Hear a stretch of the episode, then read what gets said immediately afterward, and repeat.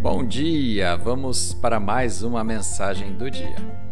A escritura de hoje está no livro de Gênesis, capítulo 32, versículo 31. O sol estava nascendo quando Jacó partiu de Peniel, mancando por causa do quadril deslocado. O tema de hoje, então, ande mancando mesmo. A história de Jacó nas Escrituras registra muitas feridas provocadas por suas ações.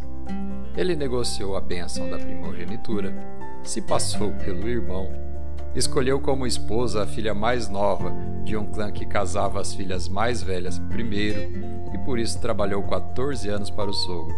Suas escolhas lhe causavam muita dor de cabeça. Mais tarde na vida, ele se cansou de viver assim, dando cabeçadas e então decidiu ficar a sós com Deus. O anjo do Senhor apareceu disfarçado de homem e começou a lutar com Jacó. Aquilo durou a noite toda.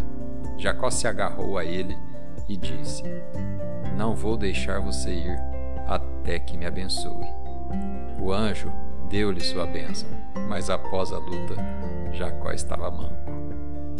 Você pode mancar por conta de uma falha, ou de erros do passado e ainda assim ser abençoado por Deus e fazer grandes coisas.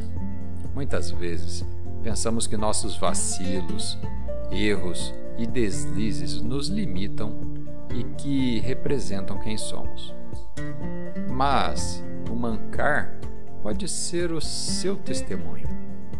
Pode ser um lembrete da dor, ou pode ser um lembrete da graça de Deus e do que ele fez com que você superasse. Você está perdoado e redimido. Fique em paz com seu andar manco. Vamos fazer uma oração?